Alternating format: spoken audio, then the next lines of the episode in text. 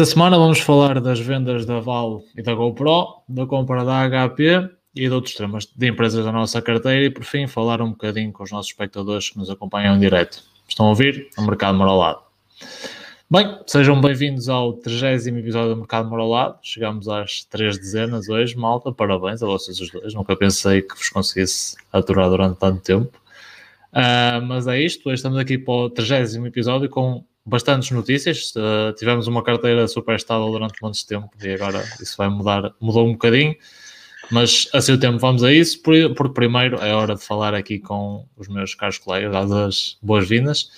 Primeiro, como sempre, aqui o grande Henrique. Como é que estás, Leãozinho, da Venezuela? Bem-vindo. É verdade. Aí por este lado está tudo bem, tudo impecável. Não estou de férias como tu, não é? Também já me calhou.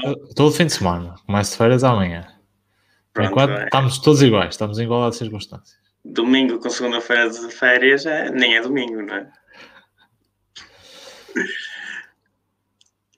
Sim, senhor. Mas do outro lado está ali o Ricardo que está bastante moreno, por isso não está de férias, é como se estivesse. Então o Ricardo está todo. Acho que, acho que deve ser efeito da luz, não estou assim tão moreno. Pá, estás como um ar. Ok, obrigado. Não então, fui à é praia este fim de semana. Não fui à praia este fim de semana. O tempo, pelo menos cá no norte, não teve grande coisa, não sei como é que teve no sul alguém nos estiver a ouvir do Sul. De resto está tudo bem. Esta semana tive, tive aqui uma posição que hum, subiu bastante, vamos falar já à frente, e parece que voltei a ser o rei do mercado marolado. Portanto, Pá, veremos isso, deixaremos é isso para os nossos, das posições nossos espectadores. Das posições abertas.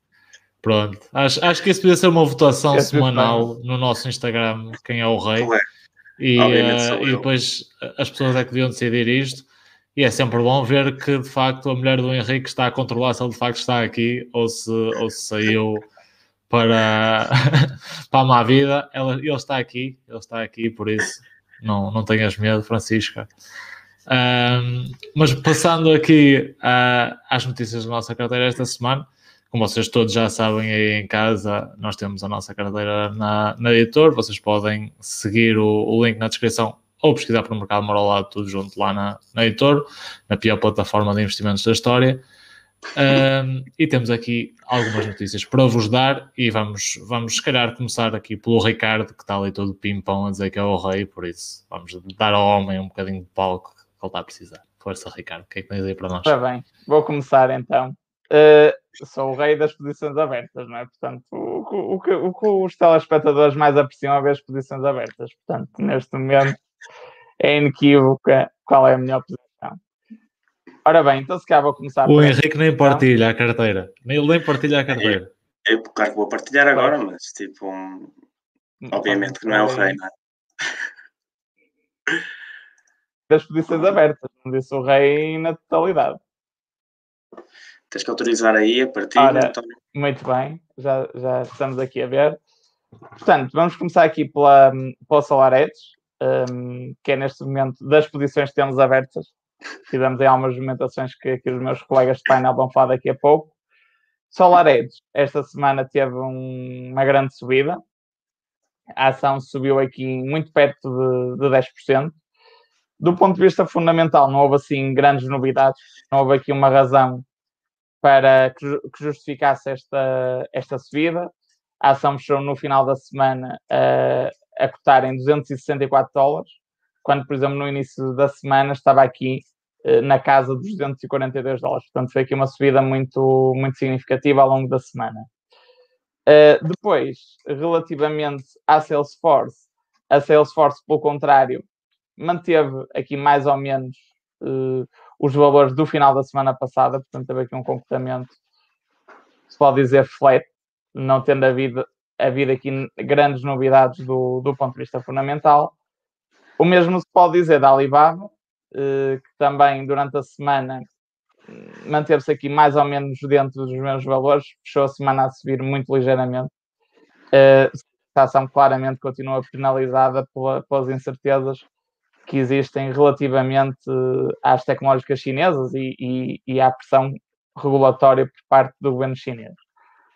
Sobre a Alibaba, não houve assim nenhuma notícia eh, diretamente ligada à empresa, mas houve aqui uma notícia que saiu na, na Bloomberg, na Bloomberg uh, relativamente a um dos concorrentes da, na parte da cloud, que nós sabemos que é, que é um segmento de, de negócio da Alibaba que tem tido um crescimento bastante grande, uh, na casa dos 50%, se bem que no trimestre caiu cerca de, de 37%.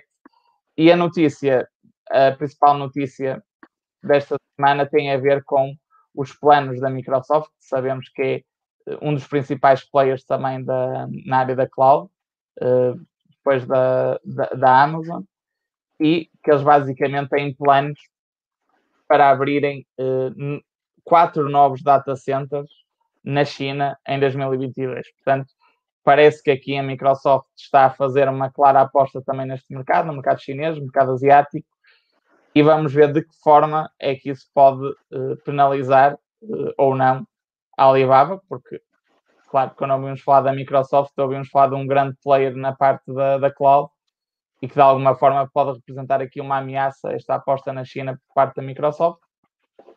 Eu acho que, que este mercado da cloud é, tem muito potencial ainda, tem muito para crescer, portanto, eu acho que há lugar para, para todos os players, para além de que uh, eu acho que uma empresa norte-americana no mercado chinês, se as empresas chinesas já têm muitas dificuldades, não é?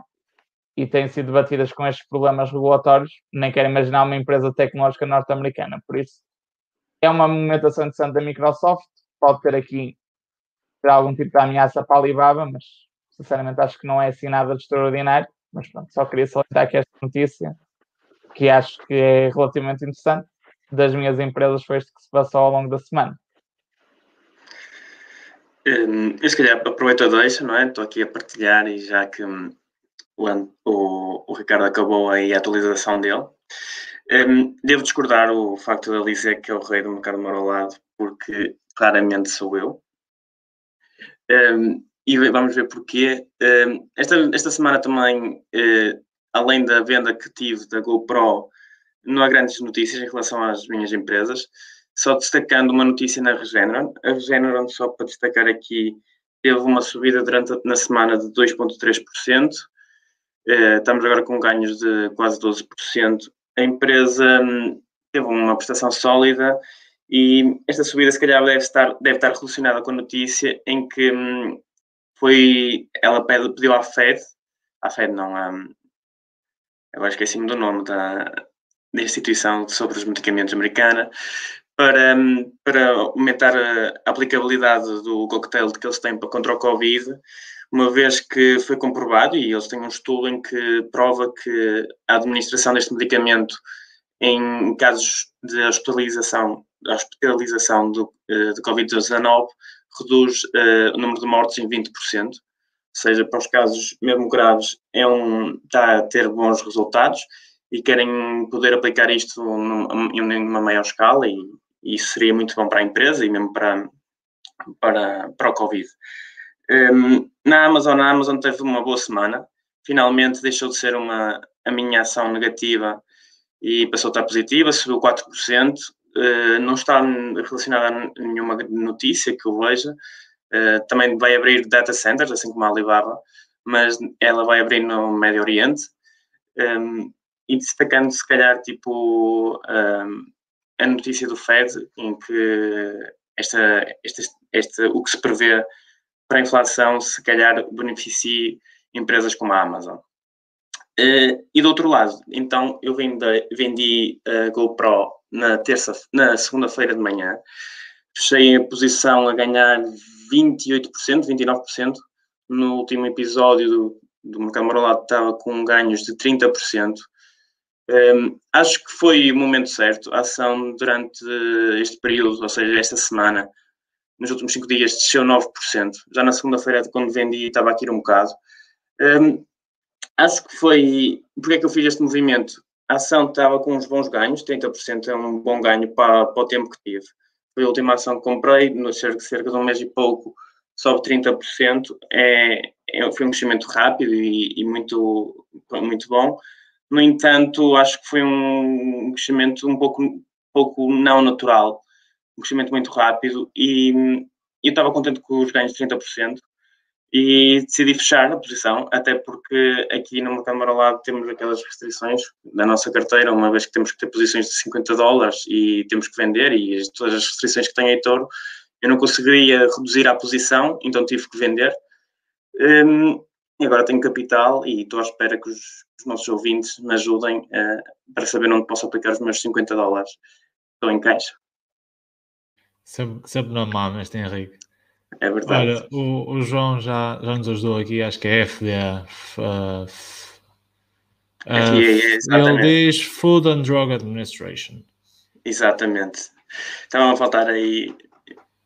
Estava a faltar a, a sigla. Fed, olha, não está muito longe.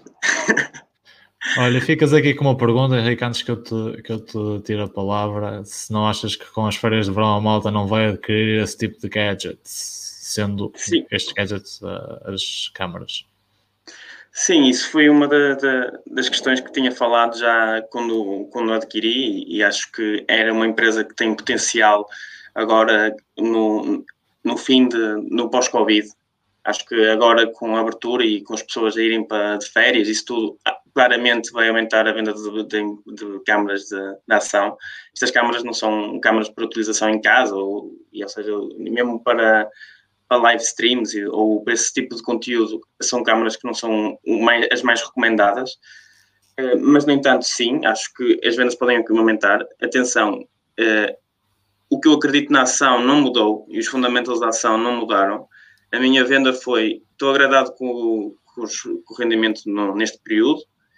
Ela pode sim continuar a crescer para o futuro. No entanto, eu acho que posso fazer uma aplicação melhor do dinheiro no curto prazo eu não estava à espera de ter ganhos tão rápidos na ação, que ela, no, no período que tivemos, tivesse tão bons rendimentos. Teve um bom rendimento, acho que beneficiou-nos a todos, até porque eh, com os rendimentos da, minha, da venda da minha posição e da venda da posição do António, depois o mercado como todo, se calhar podemos ainda comprar uma posição conjunta, podemos crescer com o nosso, o nosso, a nossa carteira no geral, e acho que foi por isso, ou seja, foi a juntar o útil ao agradável mas acho que a empresa em si não perdeu os, o, o, potencial que tem. Sim, senhor, e olha, pronto, ficas aqui com uma sugestão do André XP. Não conheço, mas ficas Eu conheço para... essa empresa. Eu posso dizer ao André que já tive essa empresa no, no meu portfólio pessoal já, já há muito tempo. Há muito tempo, bem, há um ano e tal, por aí. É uma, a, a XP basicamente é uma corretora brasileira que entrou na bolsa norte-americana eu penso que em 2019, uh, eh, talvez finais de 2019, fez o IPO na, na Bolsa Americana. Uh, na altura do que me lembro, acho que era uma corretora que, que estava a ganhar muito, um, muita dimensão no Brasil. Uh, acho que o Primo Rico também está associado a, a esta corretora, tenho ideia disso. Uh, e por acaso é uma empresa que eu tinha na, na altura eu vendi porque tinha algum receio por causa da, da desvalorização do real, mesmo ali nas portas do, do Covid um, e tive algum receio. Na altura acho que fechei a posição com um ganho residual. Um, na altura vendi, mas, mas uh, por acaso é uma das posições que, um, que tenho de olhar novamente a ver se, se pode fazer sentido uh, eventualmente comprar ou, ou, para a minha carteira pessoal neste momento, porque na, aqui na carteira do mercado marolano não tenho espaço. Aqui o João a dizer que a XP é que está muito sobrevalorizada sinceramente também não sei como é que está neste momento, já não olho há algum tempo a ação. Mas, mas obrigado André, aqui, recomendação para o Henrique. Recomendações facto, nunca são demais, exatamente, não é? Exatamente. Sim, de facto, também não conhecia, não conheço a, a empresa, mas é sempre bom conhecer novas empresas e obrigado. Vamos ver. Sim, senhor, sendo assim, a bola é passada para mim, não é? E temos aqui algumas coisas para falar também uh, do meu lado. Do meu lado, eu também vendi uma, uma posição sendo que essa posição foi a Val. Uh, a Val continua para mim a ser uma posição, uh, uma empresa extremamente uh, subavaliada, subvalorizada no mercado. olhando apenas, apenas para um, olhando apenas para os números da Val, eu diria que a ação ainda tinha muito caminho para, para continuar, mas se vocês bem se lembram quando, quando fizemos esta compra, nós definimos algumas headlines e a primeira de todas foi o facto da empresa estar a trabalhar uh, fortemente com, com, autoridades e com comitês de, de, desenvolvimento para os riscos ECG, especialmente na parte ambiental, e o que, porque o que aconteceu e o que tornou a Vale tão desvalorizada uh, no mercado foi de facto uma tragédia ambiental que ocorreu numa, numa zona do Brasil chamada Brumadinho, que causou a morte a muitos trabalhadores e a muitas pessoas e que, e que causou um enorme desastre ambiental para o meio dessa cidade. E de facto, uh, o, quando nós compramos a, a, empresa, dissemos: Ok, uh, a Val parece estar a fazer um excelente trabalho neste campo, uh, e se assim for, faz todo sentido que a avaliação da empresa reverta à média e que nós consigamos ter bastantes ganhos, especialmente tendo em conta que, que esperávamos que a procura por, por, materiais como o ferro e mesmo o níquel e o cobre crescesse no, no curto prazo. Uh, o que aconteceu foi que, de facto, saíram algumas notícias de que, de que as, as autoridades brasileiras proibiram os trabalhos numa das minas uh, onde a Vale está a trabalhar, uh, por risco de, de, quebra de um dique, como aconteceu em Brumadinho, e uma vez que isso acontece, é um enorme risco para o nosso capital, porque acima de tudo estamos aqui, estamos à procura de, de retorno, mas queremos Uh, mas queremos proteger também o nosso capital, porque se perdermos uma parte uh, importante uh, do nosso dinheiro, depois vai ser extremamente difícil recuperá-lo sem, sem adições de novo capital. E estamos aqui, para além de, de procurar alfa, queremos também proteger-nos de quedas. E sendo assim, quando este rumor apareceu e sendo uma das linhas que nós impomos para, para continuarmos investidos na ação, embora continuamos a achar, e quando digo uh, continuamos, falo eu em nome do podcast, porque era uma das minhas posições, embora continuamos a achar que, que, a empresa está tremendamente desvalorizada e é uma máquina de fazer dinheiro, uh, se um daqueles desastres volta a acontecer, uh, a, a, ação vai completamente para o charco e, e por isso acabamos por vendê-la com um, um lucro uh, relativamente positivo para o curto espaço de tempo que tivemos, que foi cerca de 17%, se não me engano, e, e, sendo assim, em conjunto uh, com, com a venda que o Henrique fez da HP, vamos conseguir fazer, uh, abrir uma nova posição conjunta, uh, porque obtemos capital com, com esses ganhos e com o que já tínhamos em caixa para conseguirmos passar a ter uma carteira de 11 posições. essa foi a primeira notícia da semana, a venda da Val. Nas outras empresas, o que tivemos foi, acima de tudo, uma semana muito calma na Dropbox, sem qualquer tipo de notícias. Continuamos à espera ou de resultados uh, ou de uma ação mais musculada por parte dos, dos investidores uh, ativistas que entraram na empresa, o Elliott Fund. Uh, a ação teve uma prestação nos últimos 5 dias de, de trading de menos 1,95%, está mais ou menos no mesmo sítio, nos 29 dólares, não há notícias, nada a avançar. Uh, pela parte da Bitcoin, uh, tivemos ali uh, uns dias animados que reverteram ultimamente, especialmente a partir de sexta-feira. Uh, a partir de sexta-feira ou quinta, quando falou uh, o Powell, falou sobre, um, sobre o aumento das taxas de juros nos Estados Unidos. Esse tema também acaba por ser interessante. Um, o, o, o Powell, presidente da Fed, um, teve, uma, teve a reunião normal do, do banco e eles lá, eles lá basicamente fazem uma, uma espécie, eles têm um, um, grupo de pessoas, cada pessoa tem, tem um voto sobre o que, o que, espera, o que se espera fazer uh, com as taxas de juro e então ele teve a falar sobre isso, não sou um grande especialista nessa matéria, mas o que, o que se retirou basicamente foi que, que se espera que, pelo menos em 2023, comece a haver uma ação por parte da Fed de forma a fazer subir os juros uh, os juros diretores. Isto aqui, o que é que acontece? Basicamente, vem meter muito gelo no mercado, vem tirar, uh, vem tirar um pouco o medo de, de, uma inflação que saia fora do controle, porque agora já sabemos, basicamente, que, que a FED tem como objetivo fazer subir as taxas de juros 2023, já podemos dizer que é no curto prazo, e, e sendo assim, uh, estes medos inflacionários uh, acabam por uh, se amenizar um pouco, não totalmente, mas um pouco, e isso acabou por meter algum gelo uh, na Bitcoin, que na última semana teve uma prestação de menos 7% nos últimos uh, 7 dias. Acima de tudo, acho que se deveu a isso, um, te, sendo que durante a semana uh, a ação teve mesmo muito tempo nos, nos, 40, mil, nos 40 mil dólares. Uh, vamos, vamos continuar aqui a acompanhar. Depois, por fim, o que tenho a dizer é falar aqui um bocadinho sobre uh, sobre a posição que adquiri, já adquiri esta semana uh, uma empresa para a nossa carteira, foi uma empresa que comprei também uh, para a minha carteira pessoal já e vou fazer aqui uma partilha para vocês, para falarmos aqui um bocadinho com, com os dados. Ok, partilhar a tela, cara inteiro, partilhar. E pronto, vou partilhar aqui com vocês, acredito que já estejam a ver aqui o, um, aqui o relatório da, da HP. Basicamente falarmos aqui um bocadinho sobre o negócio da empresa.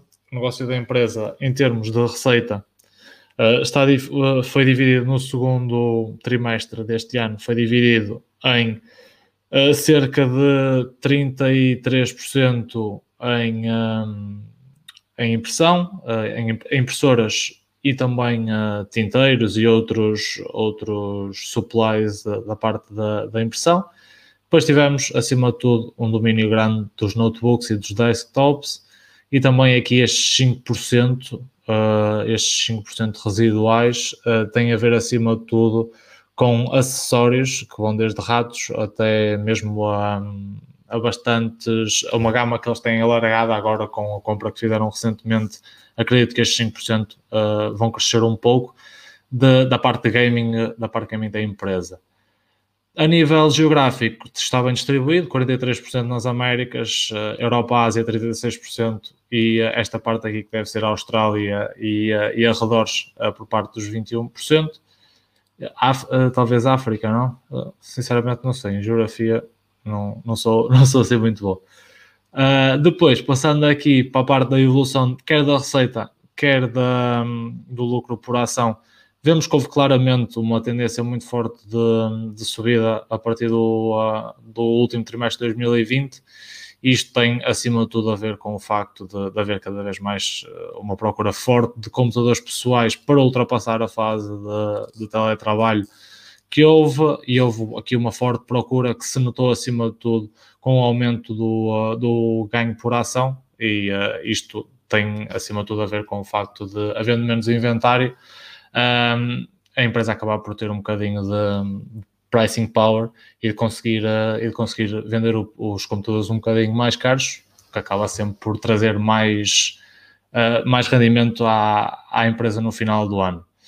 É o que podemos ver aqui no, no, gráfico de outra maneira, que de facto houve aqui uma forte um forte crescimento na receita.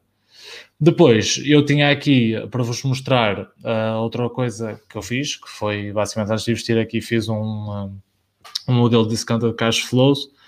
Um, o problema é que eu deixei no outro computador e esqueci-me de o enviar para aqui, mas basicamente eu posso acabar por vos explicar como é que, como é que eu agi mais ou menos. Vou só tirar isto daqui. Um, o que aconteceu foi, uh, basicamente, que eu fiz um modelo de discounted cash flows.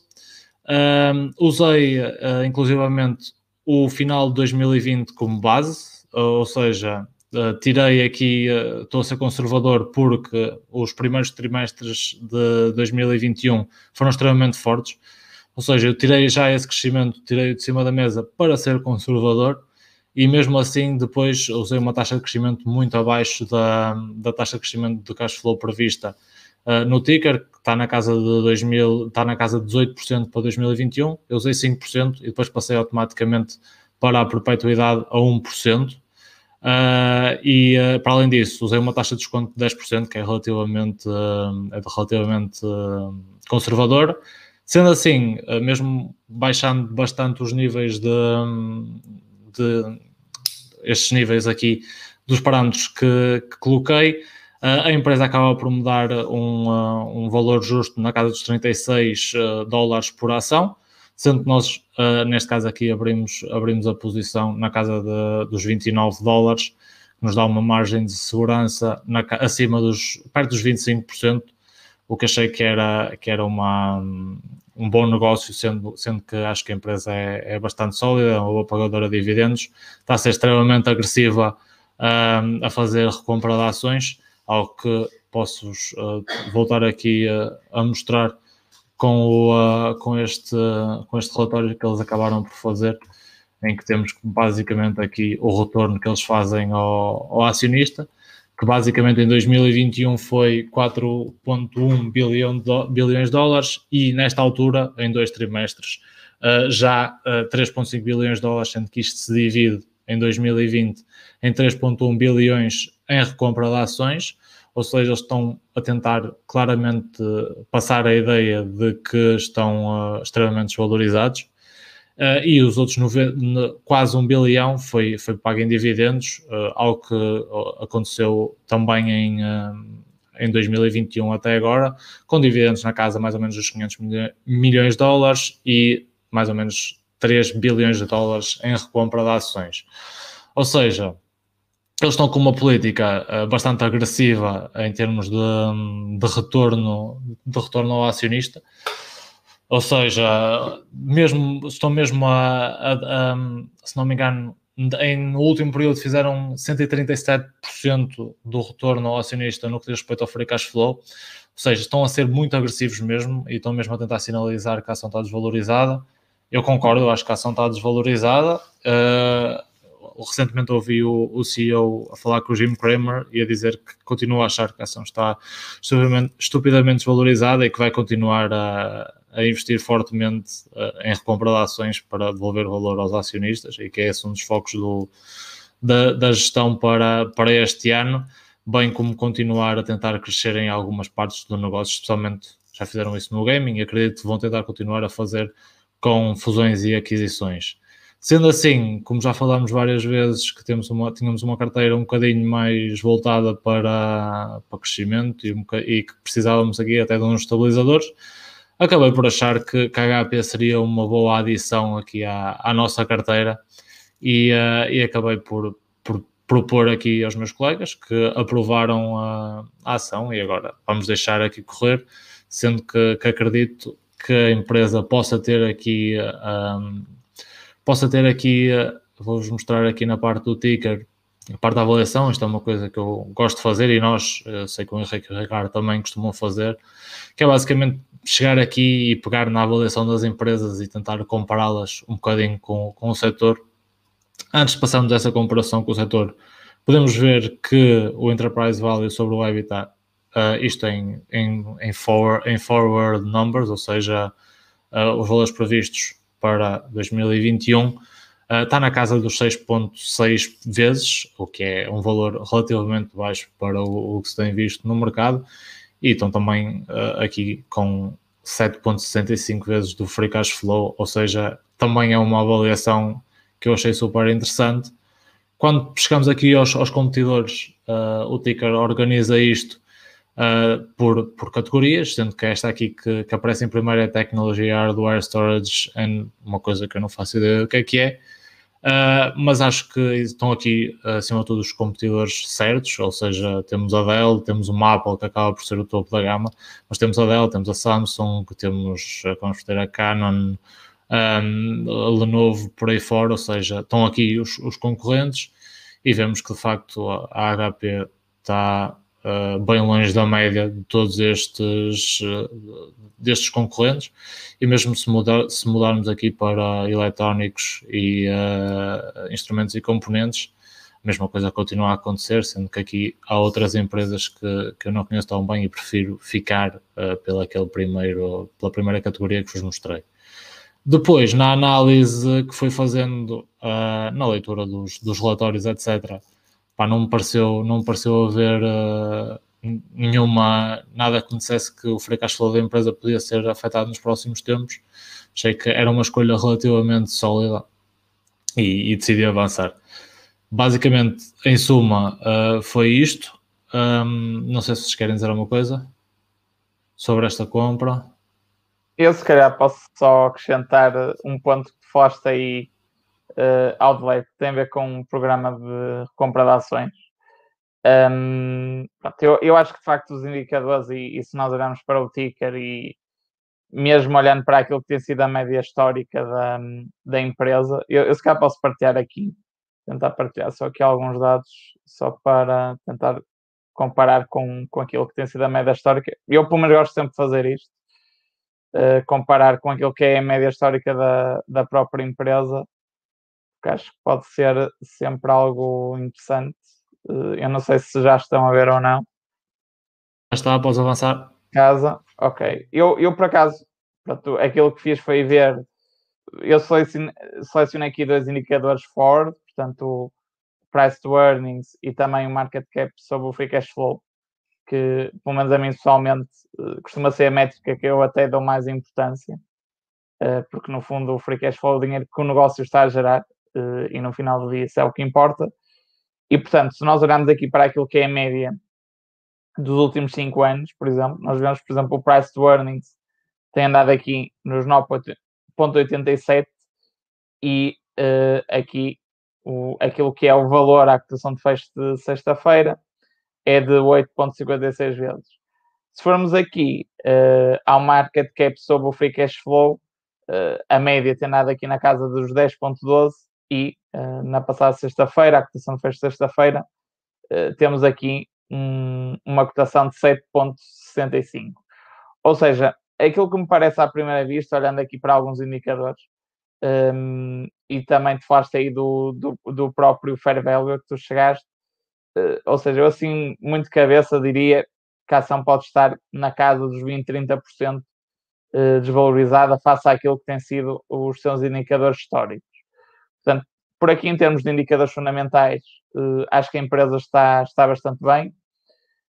Um, em termos daquilo que tem sido a evolução do seu negócio nos últimos anos, eh, estamos a falar de uma empresa madura uh, e é uma empresa que tem tido, uh, agora este último trimestre, segundo trimestre, o António já mostrou, teve taxas de crescimento da receita mais, mais significativos, mas, mas historicamente nos últimos anos as taxas de crescimento, uh, a média dos últimos 5 anos, pensou que andava à volta dos 4, 5%.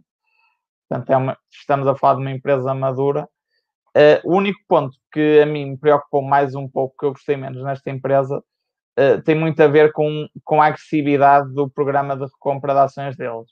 Ou seja, nós estamos a falar de uma empresa, podemos ver aqui neste momento, tem um market cap uh, na casa dos 34 mil milhões de, de dólares, e estamos a falar de uma empresa que no último ano, posso confirmar aqui, tal como o António mostrou, comprou cerca de. Portanto, estou aqui à procura do slide. Exatamente. Estamos aqui, por exemplo, ao último ano fiscal. Estamos a falar aqui. Ah, isto é o Free Cash Flow, perdão. Estamos a falar aqui de um programa de recompra de ações de cerca de 3,1, o que é muito perto de, de 10%.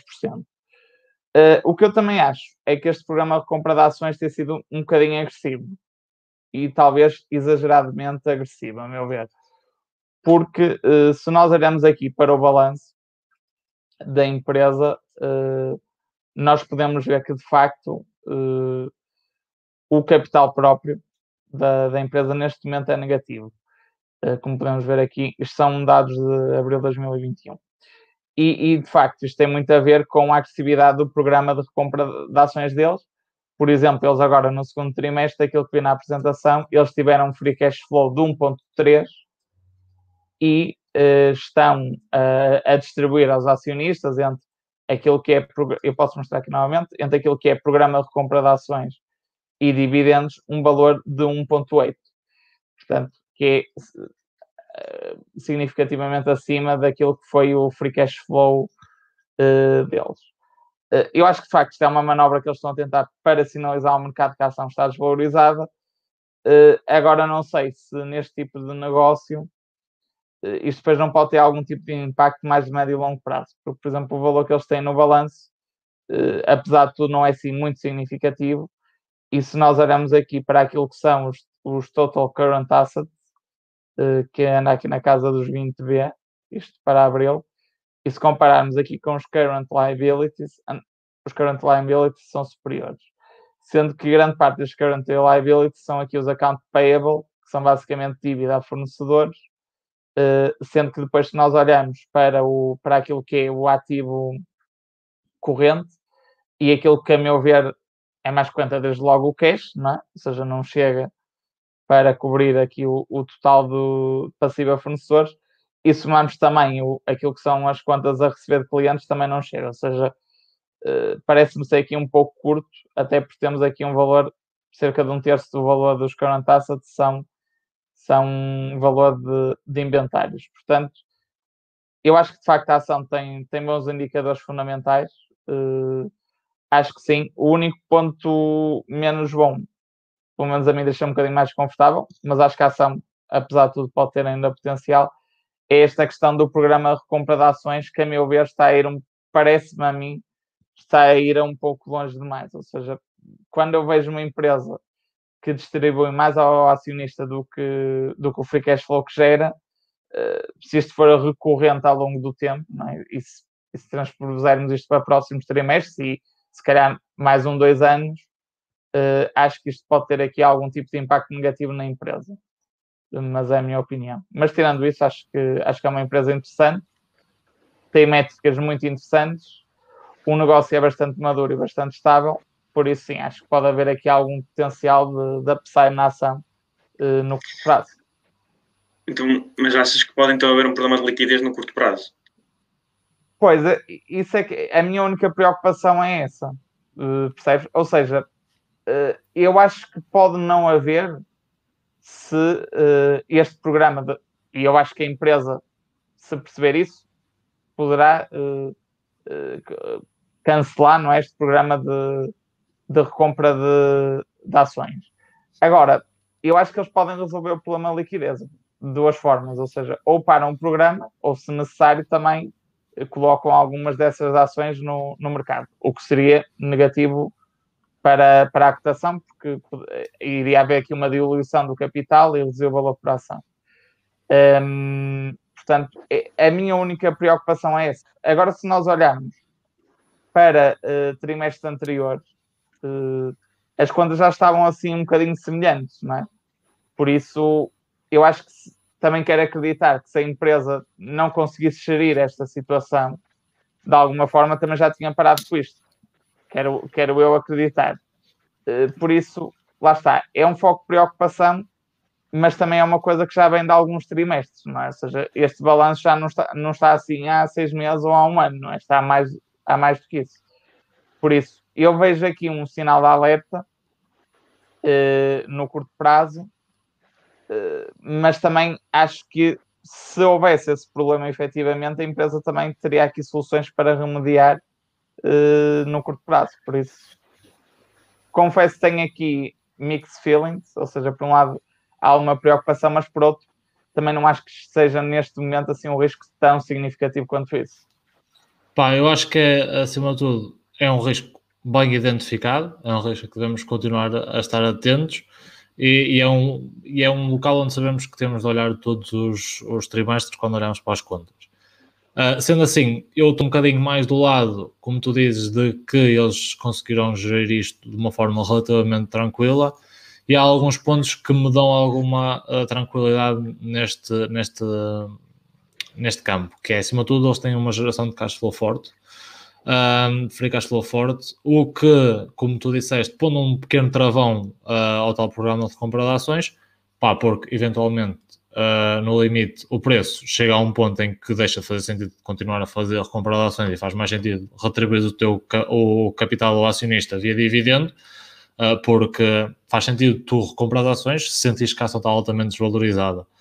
E eu, eu creio que, acima de tudo, quando essa, quando essa métrica deixar de, de, estar desvalorizada ou quando puser em risco a própria liquidez da, da, da empresa, a, a, a, a, administração vai perceber isso e vai pôr um travão nas coisas. Mas lá está, o primeiro ponto é, o tal, é a tal geração forte de cash flow, na casa perto dos 4 bilhões no ano normal e neste último, nestes últimos tempos um bocadinho acima disso. Um, outra, outro ponto é que eles têm uma boa gestão de, de recebimentos e pagamentos. E quando olhamos para o gráfico, dissemos que eles conseguem eh, pagar tarde e receber bastante cedo, o que é sempre positivo. Ou seja, eles estão a pagar uh, cerca de 110 dias e estão a, a receber cerca de, de 40 dias, ou seja, conseguem reciclar rapidamente dinheiro, o que acaba por ajudar no muito curto prazo na liquidez e lá está, no, no, no mais longo prazo, acredito que, que a geração de cash flow e, um, e, e, o fim de, do tal programa de recompra de ações eventual possa colocar as coisas uh, na ordem outra vez e possamos uh, ter aqui alguma reversa, tal reversão para, para números médios, quer da indústria, quer da própria empresa. Mas sem dúvida é muito bem visto, Ricardo.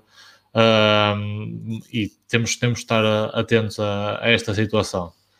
Uh, por fim, se não houver mais, se não tiver mais nada a acrescentar, podemos passar à, à Tattoo de Chef, sendo que esta semana a Tattoo de Chef, a nossa posição conjunta, teve uma, um, um rendimento, uma, um comportamento negativo no mercado, cerca de menos 7,7%, e isto deveu-se, uh, acima de tudo, na minha opinião, a duas razões.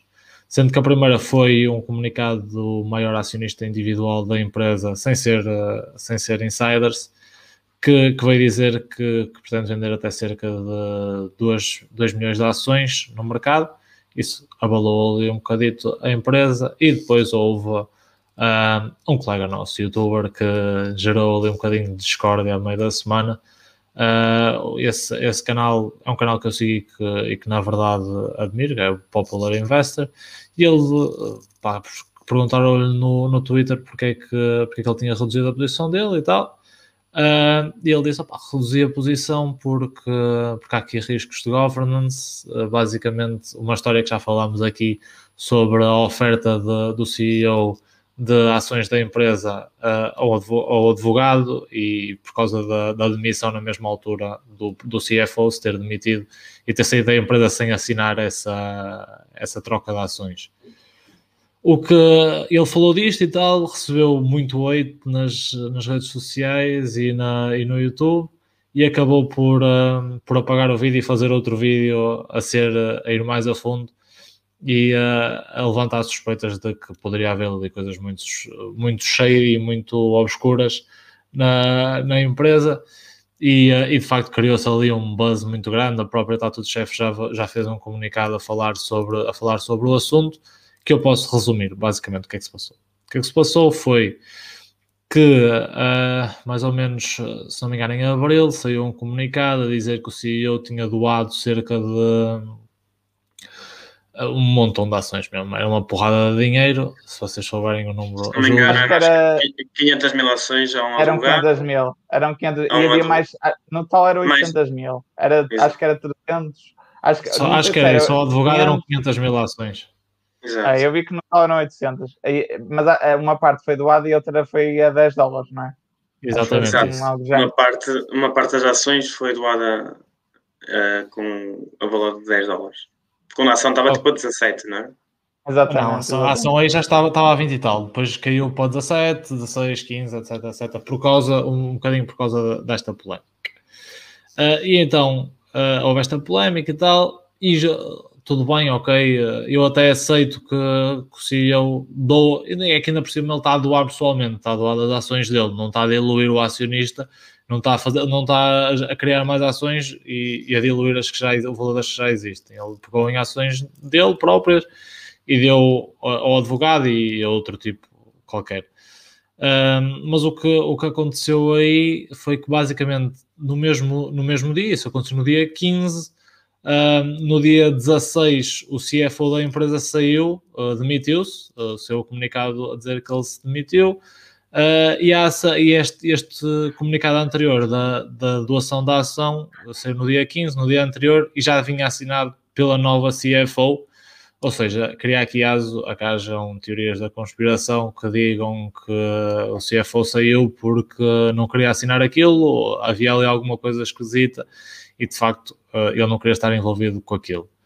E isto, claro, uh, só sabe quem está lá dentro, nós não fazemos ideia disso. É um dos grandes problemas de, de investirmos em, uh, em, empresas que não são nossas, porque existe uma grande assimetria de informação que, neste caso, funciona contra nós.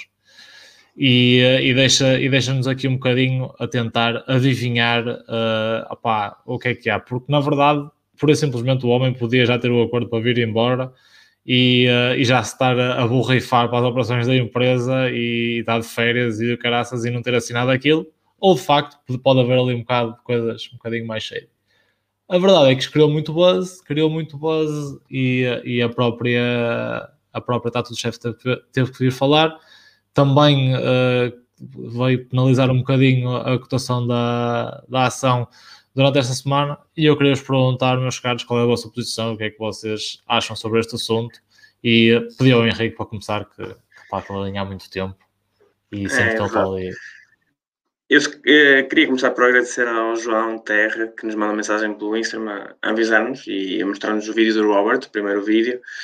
Um, ehm, de facto, se veres tudo, toda a timeline dos acontecimentos, uh, tipo, as, re, as red flags são bastante, bastante mais assustadoras do que eu tinha achado na altura e que tínhamos visto na altura.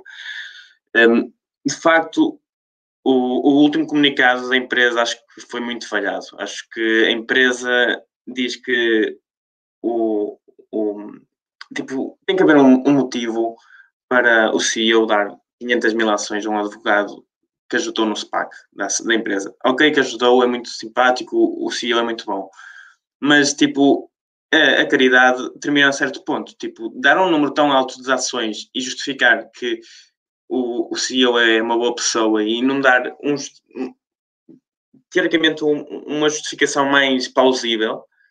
E assim também acho que o CEO, o CEO também está propõe-se que no futuro também queira dar mais de 300 mil ações a outros dois, outros dois membros, outras duas pessoas, é, outros dois insiders. Isto assusta um bocado e, e, e leva-nos um bocadinho para problemas de. pode até ser eh, corrupção, sei lá o que é que pode ser. Muita coisa se pode especular aqui, mas tudo passa por especulação. Eh, de facto, assustou-me bastante esta, esta nova perspectiva e, e ver que isto acontece tudo no dia 15, dia em que o, o CFO sai, ou seja, tu tens dois dias, segundo o FD, um, segundo a SEC, para, para, transmitir este, este tipo de transações, estas coisas que acontecem, e isso acontece no dia seguinte, quando já está a outra pessoa. Quer dizer, a, a justificação da empresa diz que assinou a nova CFO, porque o outro já tinha saído. Mas atenção, ele saiu no dia em que isto aconteceu. Ele podia ter saído, ele podia ter assinado no dia 15. Ele não assinou. E esta casualidade, pode ser uma casualidade, mas não me parece, porque, eh, segundo o que vi nos vídeos e segundo esta polémica toda, este, este, este CFO foi, veio para a empresa para ajudar no SPAC, hum, e isto é o que diz a empresa, e ou seja, por isso é que ele está a sair agora, porque ele só vinha ajudar pelo SPAC. No entanto, eh, o programa de. O, o, contrato dele previa daqui a dois anos e daqui a cinco anos, se não me engano, eh, mais rendimentos eh, com base em ações e, e prémios em base com, em ações. Ou seja, se tu não, não, não, não fazes um contrato com, com benefícios em ações e, e prémios para tão longo prazo, para um prazo de 5 anos se tu não queres que ele fique lá.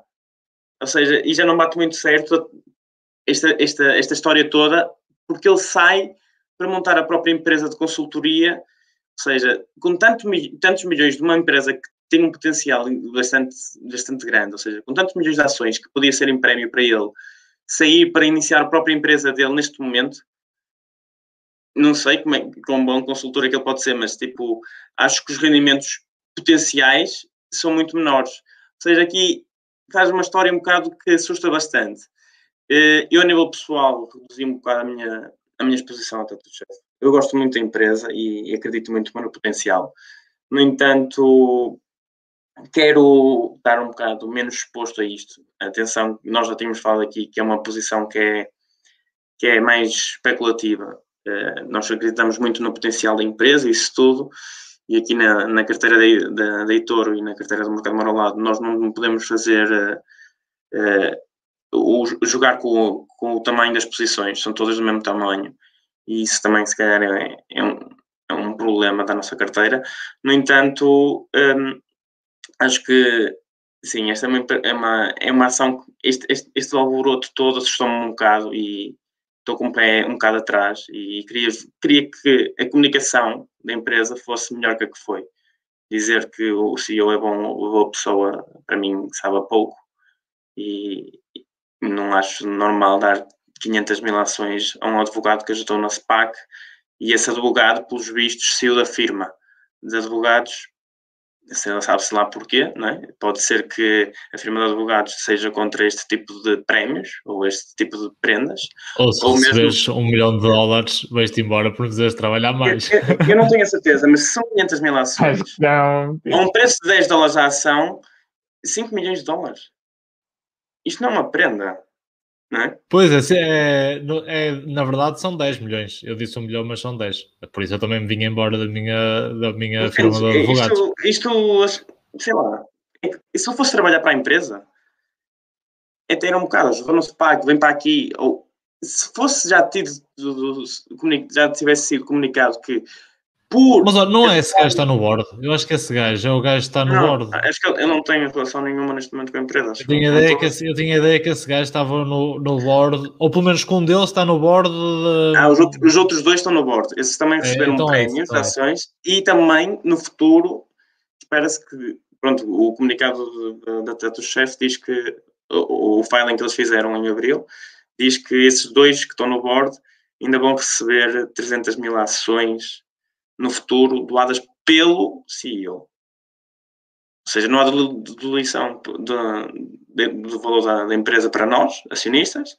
No entanto, este CEO é, é Madre Teresa de Calcutá e é um bocado, um bocado estranho ver aqui uma Madre Teresa de Calcutá. Sim, eu sim, eu partilho aqui muito a opinião do Henrique. Uh, muito sinceramente, para nós é impossível perceber porque é que isto aconteceu, não é? Mas acho que é, para mim, é, é muito quase evidente que, que há aqui água no bico e, e cá história por trás, porque acho que ninguém no seu perfeito juízo, uh, por, mais, por mais espetacular que o advogado seja, acredito que o senhor seja um excelente advogado, não ponho isso em causa, mas é estranho dar, dar tantas ações, doar tantas ações ao, ao advogado, por isso uh, acho que pode ter aí alguma coisa no, alguma água no bico. Uh, agora, acho que só no futuro é que poderemos eventualmente perceber o que é que, o que, é que levou a isso, ou seja, qual é que é o real motivo, porque acredito que estas coisas mais tarde ou mais cedo, se a história por trás, a, a bomba vai, vai rebentar. Isso não, não, tenho, não tenho grandes dúvidas. E acho também, tal como o Henrique falou, uh, a saída do CEO não foi uma casualidade. Portanto, eu acho que é muito estranho se o, o CEO, ok, até podia ter saído da empresa, mas se ele tivesse confortável com, com aquelas operações que estavam a ser feitas, ele teria, teria assinado o comunicado ainda, não é? Porque se ainda estava em funções naquele dia, uh, se estivesse confortável, poderia ter assinado. Por isso eu, eu acho que há aqui demasiadas coincidências e que uma coisa está relacionada com com outra e a saída do CFO uh, eh, acho que pode estar claramente relacionada, relacionada com isso. Um, posto isto, eu acho que a empresa continua a ter potencial, acho que o negócio tem potencial, não é se está em questão. Uh, agora, é bom lembrar que quando começa a haver estas nuvens de fumo, uh, isto depois, se isto tem uma história por trás, uh, também o grau de segurança que depois tens relativamente à, à gestão da empresa também baixa, não é? E, e, da mesma maneira que podem estar a esconder alguma coisa com estas transações, não é? Ou estas, estas transações terem um motivo menos obscuro, eh, isto depois também pode colocar em dúvida toda a restante informação e muita da informação que a empresa vai disponibilizando ao mercado, não é? E a partir do momento, ok, tu podes reconhecer que o negócio tem potencial, as vendas estão a correr muito bem, está tudo a correr muito bem, mas eh, por outro lado, depois também podes ter sempre aqui algumas dúvidas sobre aquilo que é a qualidade da informação da empresa e sobre a integridade da gestão. E isto, acho que para o investidor, eh, a partir do momento que acontece, é algo que, que a meu ver, é, é bastante negativo. Por isso, eh, eu pessoalmente tenho na minha carteira pessoal uma posição também. É uma posição muito residual, vou manter, porque, porque eu sempre via estar tudo chefe com uma posição especulativa e, portanto, eu investi na empresa numa lógica de negócio e, portanto, se eu tivesse uma exposição maior à empresa, provavelmente reduziria a minha posição, tal como o Robert fez e, e aqui como o Henrique fez. Mas, como a empresa já tem uma exposição muito reduzida na minha carteira, eu pessoalmente não vejo necessidade de reduzir mais a minha exposição, porque, porque ela já é relativamente uh, residual. Mas sim, mas acho que este ponto claramente pode levantar questões sobre a gestão da empresa uh, que acho que deve preocupar uh, quem tem uma posição. É assim, se for uma posição muito residual, ok, acho que se calhar pode não haver necessidade de rever a mesma. Se for uma posição com mais algum peso, uma posição intermédia, até uma grande posição na, na carteira, aí eu pessoalmente acho que, que uma revisão uh, pode fazer algum sentido. No meu caso pessoal, e vocês sabem que era a minha segunda maior posição, um, de facto uh, pesa um bocadinho e eu reduzi a minha posição na Tata de Chef também. Uh, reduzi a minha posição em. Uh, eu tinha 100 ações, agora acho que tenho 60 ou 55, já não me lembro. Uh, mas reduzi, reduzi um bocadito, pá, não só por isso, também porque um, opá, é, era uma ação que já acabava por ser um bocadinho a minha estratégia comprar uh, ali nos 15, 16, 17 e depois vender as minhas ações que tinha mais antigas, estavam na casa dos 21, 20. Uh, mas eu queria fazer, admito que queria fazer essa rotação de. Um, queria fazer essa rotação a um preço um bocadinho mais alto. O meu objetivo era na casa dos 30, de 30 dólares começar a vender e baixar uh, um bocado o meu. Uh, tirar um bocadinho de ganhos de cima da mesa e reduzir um bocadinho a posição. Uh, opa, surgiu aqui esta surgiu aqui esta questão e eu acabei por fazê-lo um bocadinho mais cedo. Uh, também sem problemas tinha tive, acabei por ter um, um, ganho relativamente residual naquela parte das ações mas pronto equilibrei um bocadinho e, e já rodei para, para outras posições uh, na minha carteira. Mas lá está continua, continua agora é uma posição de meio tabela do meu portfólio. Pá, sinceramente eu até acho que, que os gajos foram só nabos na comunicação, porque, opa, se fosse para ser corrupto, eu acho que eles, eles emitiam mais ações, meu. Porque é que o CEO ia estar a dar... Não, essa, essa parte custa-me um bocado a perceber, porque é que o gajo... Uh, será que o gajo não é só mesmo um, um, um panhões, boa pessoa? Pá, eu fico um bocado naquela, porque assim... Uh, se fosse para ser um gajo corrupto, pá, o gajo emitia mais ações e que se, que se lixe, meu, tipo, fico um bocado sem perceber e, e também fico, opá, claro que nunca vamos saber porque lá o Chuck, o CFO, ele não vai falar porque tem um acordo para não falar, então ele nunca vai dizer nada. Uh, ele assinou um acordo para vir embora, pá, mas a verdade é que o gajo, para se vir embora, ele recebeu 10 mil ações ou caraças de, no final do acordo, mesmo assim. Opa, 10 mil ações, e se, e se for verdade que ele foi mesmo só ajudar no SPAC, ganhou o dele trouxe mais 10 mil ações a, a 20 dólares, 10 mil ações a 20 dólares são 200, 200 mil euros, mil dólares. Opa, se calhar era o sonho dele fazer a empresa de consultoria e vir-se embora, opa, não sabemos. Sinceramente, é como tu dizes, Ricardo, isto só com um bocado de tempo é que é que vamos perceber um bocadinho isto melhor. Opa, eu continuo a achar que, que a empresa tem potencial, comprado ao preço certo. Uh, continua a ter um tremendo potencial de subida. Temos de estar atentos a estes indicadores aqui no futuro. Pá, acho que desde o início dissemos que era a nossa posição mais especulativa, fazendo aspas no ar. Por isso acho que mesmo assim ainda não faz sentido estar a deitar lá fora por causa disto, porque lá está, não é totalmente claro.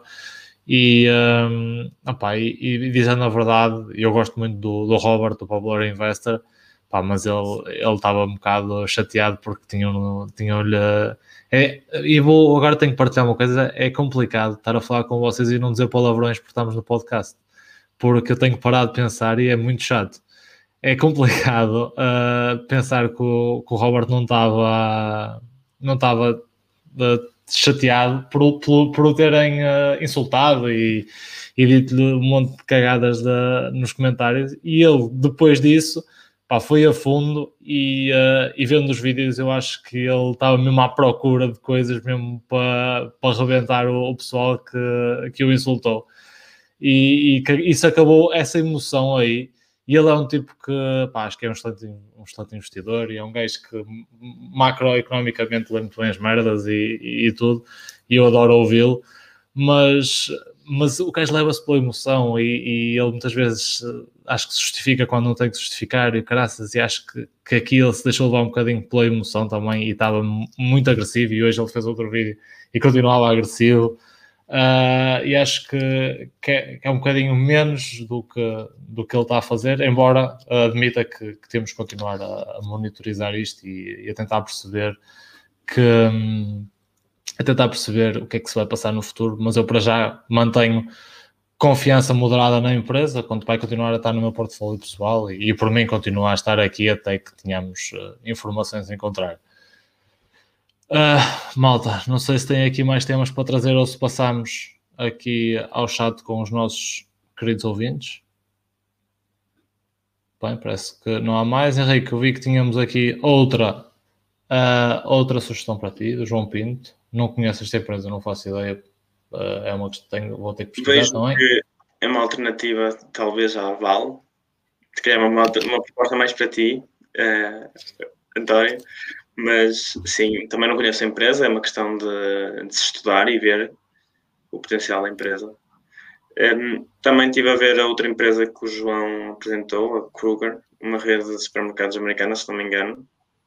Já tinha ouvido falar da empresa assim, mas nunca vi os fundamentals. Não sei se algum de vocês tem se alguma coisa dessas. Eu já, eu já pesquisei um bocadinho sobre a Kruger.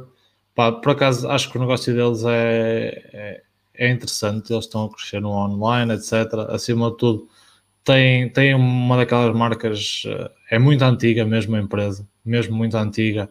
Um, eu, eu lembro-me de, de, ler sobre, sobre a história da empresa e acho que aquilo começou nos anos eh, em 1800 ainda, com uma pequena rede de lojas. Não foi 1800, foi 1900, muito baixo. Um, e foram, foram crescendo uh, o negócio e, uh, pá, achei, achei, gostei, gostei de, do que vi, vi um, vi um vídeo sobre a empresa que até é um canal que eu também aconselho toda a gente veja, que se chama Dividend Data.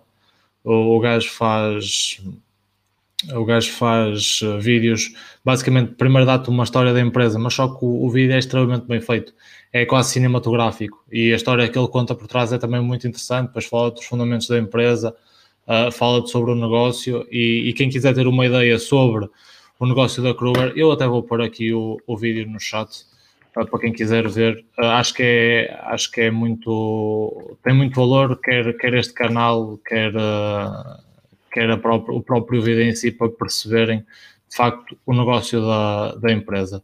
Uh, de resto, opá, teria que estudar. Eu neste momento até também andei a, andei a estudar outra empresa uh, do mesmo ramo que é já falamos aqui em inglês, supermarkets. Uh, não fiquei ainda, não, também admito que, tive mais a ver outras empresas, mas sei que essa aí está super barata. A Kruger, em termos de, de, fundamentos, neste momento não sei como é que está. Já coloquei o vídeo no, uh, no chat para quem quiser ver, acho que vale a pena. e, e aconselho que subscrevam o canal do, do Dividend Data, que é muito porreiro.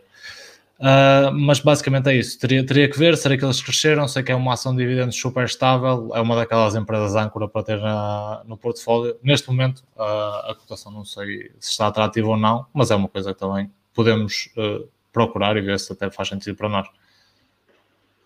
Estava só aqui a dar uma olhada neste momento, por exemplo, o price. Sim, eu estava aqui a falar que era só para dar tempo. Está aqui nos 12,78, segundo o ticker e o market cap sobre free cash flow na casa do. Uh, eu posso ver aqui também face a competidores. Agora, eu posso, eu vou partilhar. Partilha aí, partilha aí, que o Ticker é sempre bonito olhar para isso.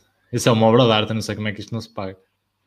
Mesmo, não sei como é que é tanto, tanto quase tudo pago e pronto, eu posso mostrar aqui alguns múltiplos, se calhar vou colocar aqui estes dois, coloquei há bocado, portanto, for, uh, por isso vou colocar aqui em média dos últimos 5 anos, por exemplo. Por isso, neste momento parece estar dentro daquilo que tem sido a média histórica, uh, como, quer num indicador, quer noutro. Um, comparando aqui com competidores, uh, já agora também uh, eu vou aqui ordenar, fazer aqui, se calhar sobre o free cash flow. Exatamente. Portanto, vemos aqui que parece estar relativamente interessante. Já agora também podemos ver aqui qual é que é a média de alguns indicadores.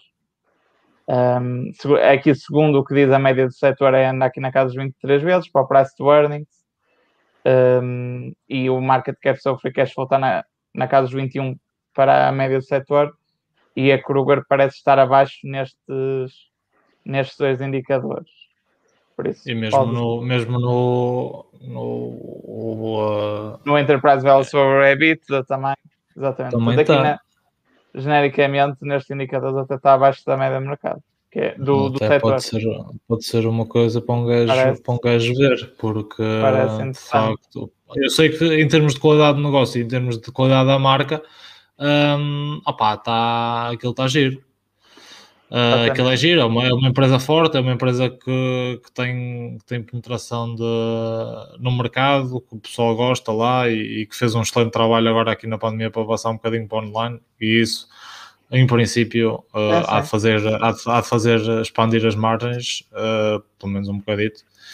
Pá, é, uma questão, é uma questão de ver. O, o João, que não é, atenção, um, um conselheiro financeiro, está a dizer que está um bocadinho caro, está a dizer que pagava na casa dos 33 dos 33 dólares para ter uma margem de segurança, pá, ah, tinha que se fazer, tá tinha que se fazer contas.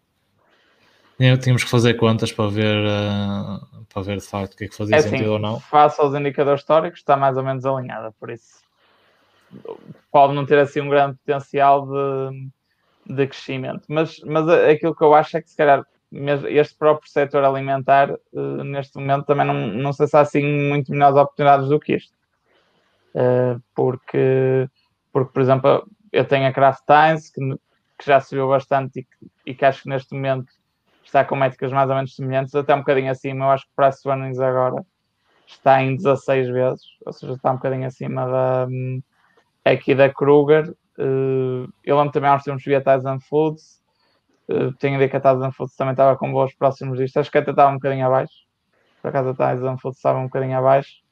Mas lá está, as oportunidades no setor alimentar não, as melhores opções eu acho que não andam muito, muito longe disto. Agora, também não se pensa que isto é uma ação para ter um, um grande potencial de subida, porque também não me parece que ela esteja assim tão descontada face, face àquilo que é a sua média histórica. Por isso, isto é para dar estabilidade.